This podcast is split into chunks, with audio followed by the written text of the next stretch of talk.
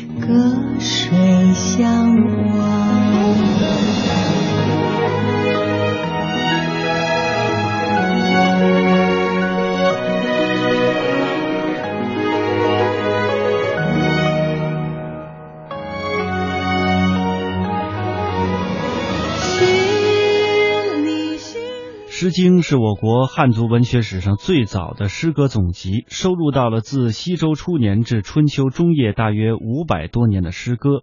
另外呢，还有六篇有题目无内容，也就是有目无词，把它称之为是生诗。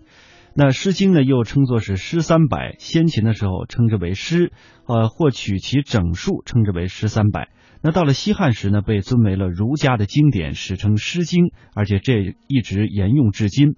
汉朝时期的毛亨、毛长曾经注释了《诗经》，因此呢，又称之为毛诗。《诗经》当中诗的作者绝大部分已经无法考证了。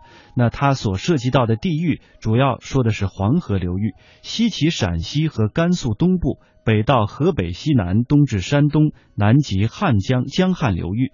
诗同乐是不能分的。那作为中国文学的主要源头之一，《诗经》一直受到了历代读书人的尊崇，经历两千多年，也成为一种文化基因，融入到了华夏文明的血液中。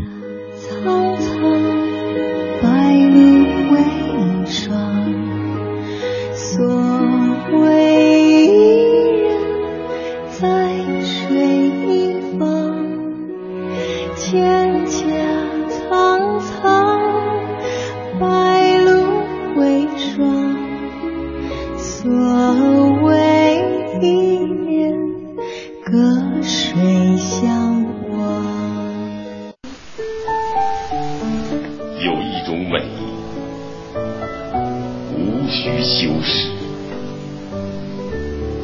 那是从心里流出来的长歌。河畔滩头。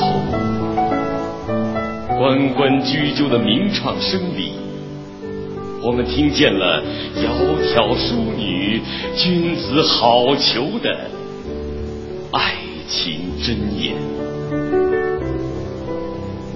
山野林地，坎坎伐檀声里，我们看见一群袒露的脊背上迸发出的。无价不色，胡曲河三百一息的悲愤。旌旗呼啸处，我们听见了出征将士岂曰无衣、与死同袍的怒吼。无论放浪还是婉约，无论高歌引航还是多步引。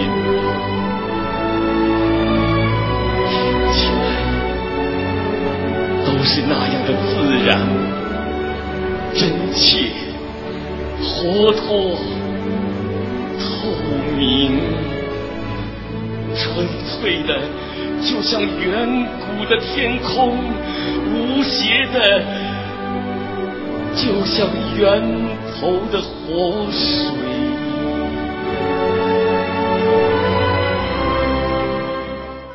刚才大家听到的这个朗诵片段呢，叫做《美哉诗经》，把《诗经》之美啊写得淋漓尽致。那接下来呢，我们将和大家进入“名家说诗经”这样的一个板块。我们将欣赏到的这一篇美文呢，是来自于学者余秋雨，文章的名字叫做《先民的歌唱诗经》。我们的祖先远比我们更亲近诗。这并不是指李白、杜甫的时代，而是还要早得多。至少诸子百家在黄河流域奔忙的时候，就已经一路被诗歌所笼罩。他们不管是坐牛车、马车，还是步行，心中经常会回荡起诗三百篇，也就是《诗经》当中那些句子。这不是出于他们对于诗歌的特殊爱好，而是出于当时整个上层社会的普遍风尚，而且这个风尚已经延续了很久很久。由此可知，我们元祖的精神起点很高，在极低的生产力还没有来得及一一推进的时候，就已经以诗为经了，这真是了不起。试想。当我们在各个领域已经狠狠的发展了几千年之后，不是越来越渴望哪一天能够由物质追求而走向诗意居息，重新期盼以诗为经的境界吗？那么，以诗为经既是我们的起点，又是我们的目标。《诗经》这两个字，实在可以提起中华文明的首尾了。当时流传的诗，应该比《诗经》所收的数量大得多。司马迁在《史记》当中说。是孔子把三千余篇古诗删成了三百余篇，这好像说的不大对，因为《论语》频频谈及诗三百篇，却从来没有提到删诗的事。孔子的学生和同代人也没有提到过，直到三百多年后才出现这样的技术，让人觉得有点奇怪。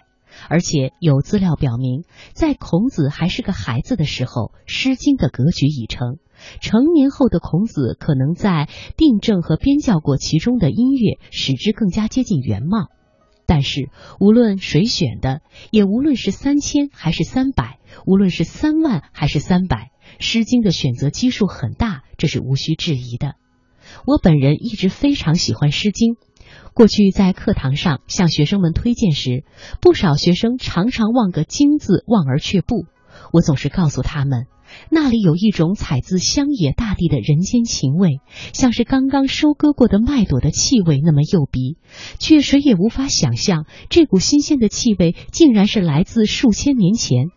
我喜欢他的雎鸠黄鸟蒹葭白鹭，喜欢他的习习古风霏霏雨雪，喜欢他的静女其书伊人在水。而我更喜欢的是，他用最干净的汉语短句，表达出了最典雅的喜怒哀乐。这些诗句中蕴藏着民风、民情、民怨，包含着礼仪、道德、历史，几乎构成了一部内容丰富的社会教育课本。这部课本竟然那么美丽而悦耳，很自然地呼唤出了一种普遍而悠久的吟诵：吟于天南，吟于海北，颂于百年，颂于千年。于是也融入进了民族的集体人格。每次吟诵《诗经》，总会联想到一个梦境：在朦胧的夜色中，一群人马返回山寨，要唱几句约定的密曲才得开门。《诗经》便是中华民族在夜色中回家的密曲，一呼一应就知道是自己人。《诗经》是什么人创作的？应该是散落在黄河流域各阶层的庞大群体。这些作品，不管是各地进献的乐歌，还是朝廷采集的民谣，都会被一次次加工整理，因此也成就了一种集体创作。很少有留下名字的个体诗人，也就是说，《诗经》所标志的是一个缺少个体诗人的诗歌时代。这是一种悠久的合唱，群体的美声；这是一种广泛的协调，辽阔的共鸣。这里呈现出一个个被刻画的形象，却很难找到刻画者的面影。接下来，我们将通过一段音频，听到北京师范大学的李山教授为我们讲解的《诗经》之美。各位好，今天我们一起来读经典，读的是哪一本呢？《诗经》。嗯，您肯定会想，今天都什么年代了，读这《诗经》里我们两千多年的诗有什么意思啊？为什么要读《诗经》啊？其实说起来，您肯定不管您翻没翻过哈，但您肯定是《诗经》的读者。为什么这么说呢？咱通常用的很多词都是从《诗经》里来的，比方说“窈窕淑女，君子好逑”，对不对？“关关雎鸠”这开篇这首，大家大家都知道。还有比方说像“信誓旦旦”呐，“如履薄冰”啊，“耳提面命”，“耳提面命”，“战战兢兢”，“杨柳依依”，什么“雨雪霏霏”，太多的词儿都是从《诗经》里面来的。但是呢，还是要给要给大家简单介绍一下这个背景，就是说《诗经》的作者是谁？《诗经》作者是一个无名诗人，真正就是《诗经》里边有名的，就是出现了名字的，也未必就可信。我们知道，在公元前六百多年，曾经有一次北狄入侵，这个北狄就是把今天河南安阳这一带的魏国给消灭了。结果他们家有个姑奶奶嫁到许国，这就是许穆夫人。她一听说母邦遭受这么大灾难以后，她就想回家。结果她那婆婆家的人呐，就拦着发生冲突，所以她写了一首叫《载驰》。载驰就是驾起马来要回家，但是没有得逞。这个诗呢，也公认的是是说许穆夫人的作品，也可以说中国最早的诗人女诗人。哈哈，这有人就说是中国最早的女诗人。实际上，他这个整个的这是个典礼的时代，典礼的时代，就是说这首诗是我写的，我也不是表达我个人。而是表达一种公众的一种习俗。在《诗经》那个时代啊，中国人对著作权的问题啊，呃，不像现在这样想，说我写一首诗，这个诗就是我的，我一定要署上我的名儿，你们不署我的名儿，我还跟你急 啊，是吧？《诗经》那个时代，大家根本没有这个概念，哎，这种概念出现很晚了，哎，所以事实上就是说，这些咱们这么说吧，那个时候《诗经》的作者。就是各式各样的人民群众，是干什么职业的都可能有。呃，我有专业的我反正我上大学的时候，我老师老老跟我说是这是这个西周劳动人民吭哧吭哧干活的时候唱的。后来我真正真读了《诗经 》，我觉得不是吭哧吭哧干活的时候唱的。就是说典礼有一批专业人员，就也是有一批专业人员当然有批专业人员，这就涉及到比如说民风，十五个地区的民风哪来的？过去有一种说法，就是政府把一些个年老的，就是就是有一技之长吧，比如说音乐方面还行，但是很穷困，免了他们的捐税，到各地去采风。各地去采风啊，这个呢是过去的文献呢都是汉代文献讲这个，但是前几年出土了一种文献里边也有这个，也有这种说法，这个是战国的文献。那么我们就要认真对待了。你看，我们现在看《诗经》，北极的妇女就可以写一个“蒙之迟迟，抱不冒思，飞来冒死来即我谋”，就开始“桑之未落，其叶沃若”，好大的一个诗人呢！说那会儿那么了不起呀，他们的智商有多高？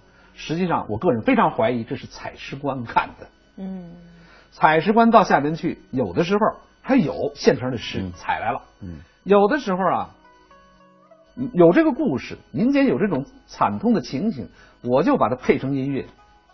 所以这些人采诗呢，按照传统文献讲，就是一步一步往上交，到太师那儿比其音律，到时候也要提交报告。是的，没有就只好实际上自己写了，没问题。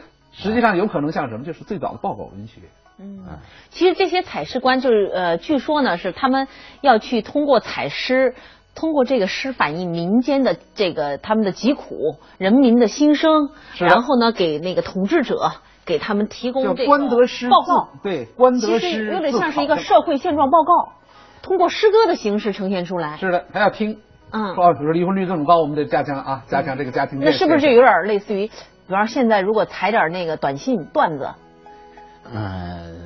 相当于现在的记者吧，啊，因因为因为哎，因为那个时候的这个那个时候的信息传播是非常非常困难和非常手段非常贫乏的。不过总的来讲，反正就是说当时的制度到底是怎么操作的，我估计现在现在是不得不得而不得而知。哎，但是就是说文献里边说就有这么一批人，但是他们到底是什么时候去采？哎，就是怎么采？采了以后就怎么？这个我们可能不知道，但是总的来讲，反正我还是觉得，从整个这个《诗经》的文本来看，以我的直觉，我觉得读完了还是觉得相当一部分是中上层人士啊，就或者是大部分，包括国风中，主要的说的是国风，哎，是中上层人士和有文化的人写写的。啊，未必是我们完全想象的呃那那种。纯民歌的纯民歌。实际上这涉及到又涉及到一个什么问题呢？就是西周的民本主义思想。嗯，天听自我民听。嗯，我们知道古代人信天，说我们周家权力怎么来的？我们十几万人，十几万人的一个政权，一一个人群战胜了一个强大的殷商人人群，谁在后边起作用？老天爷，是上天的意志。那么这就有一个问题：上天凭什么把他的把殷商的权力夺走，交给你周王朝呢？民众，因为到了商朝，按照周人的说法。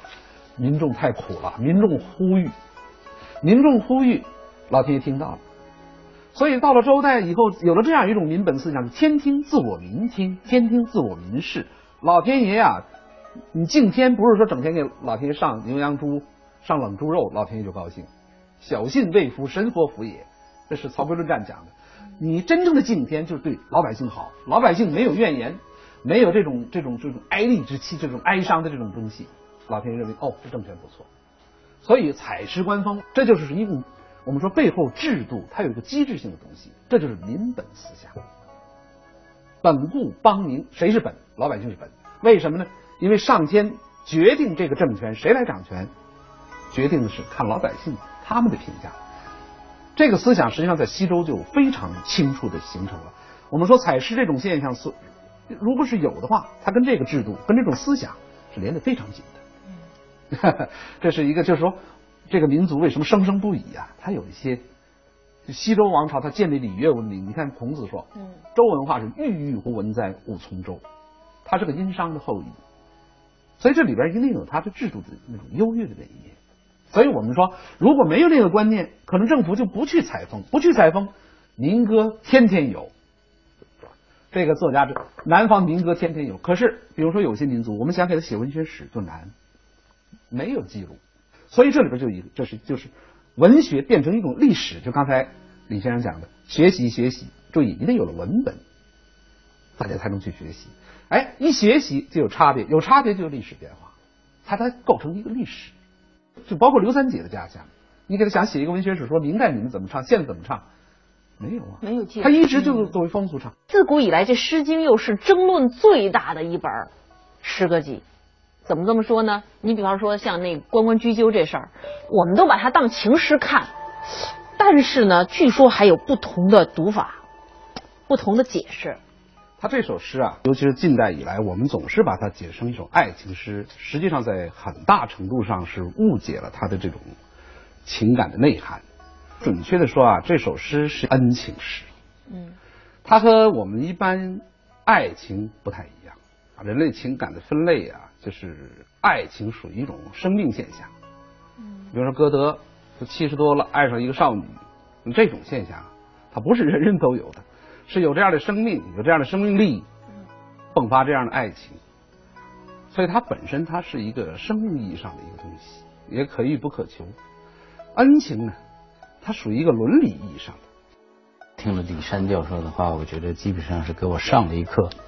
忽然让我意识到，这不是一个爱情诗，因为我一直认为这是爱情诗。嗯，我也是。那么为什么说它是一首恩情诗呢？那么我们接着往下看，说这个钟鼓啊，琴瑟友之，这可以啊，小伙子吧，弹个吉他，到女生宿舍下边当啷啷的弹，可以。嗯。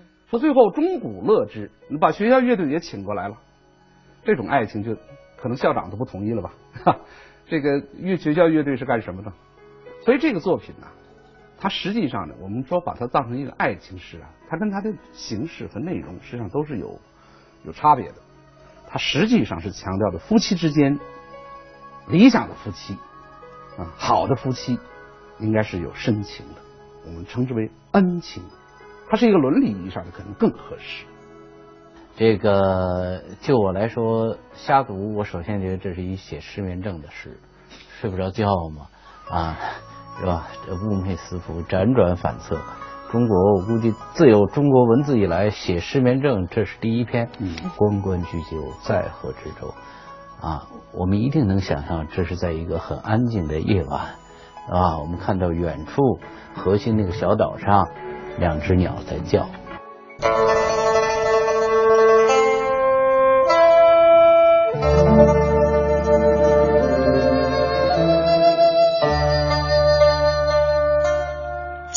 家苍苍，白露为霜。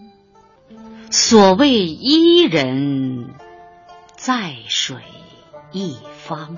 溯洄从之，道阻且长；溯游从之，宛在水中央。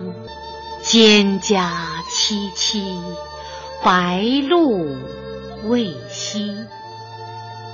所谓伊人，在水之湄。溯洄从之，道阻且跻；溯游从之，宛在水中坻。蒹葭采采，白露未已。所谓伊人，在水之涘。溯洄从之，道阻且右。溯游从之，宛在水中沚。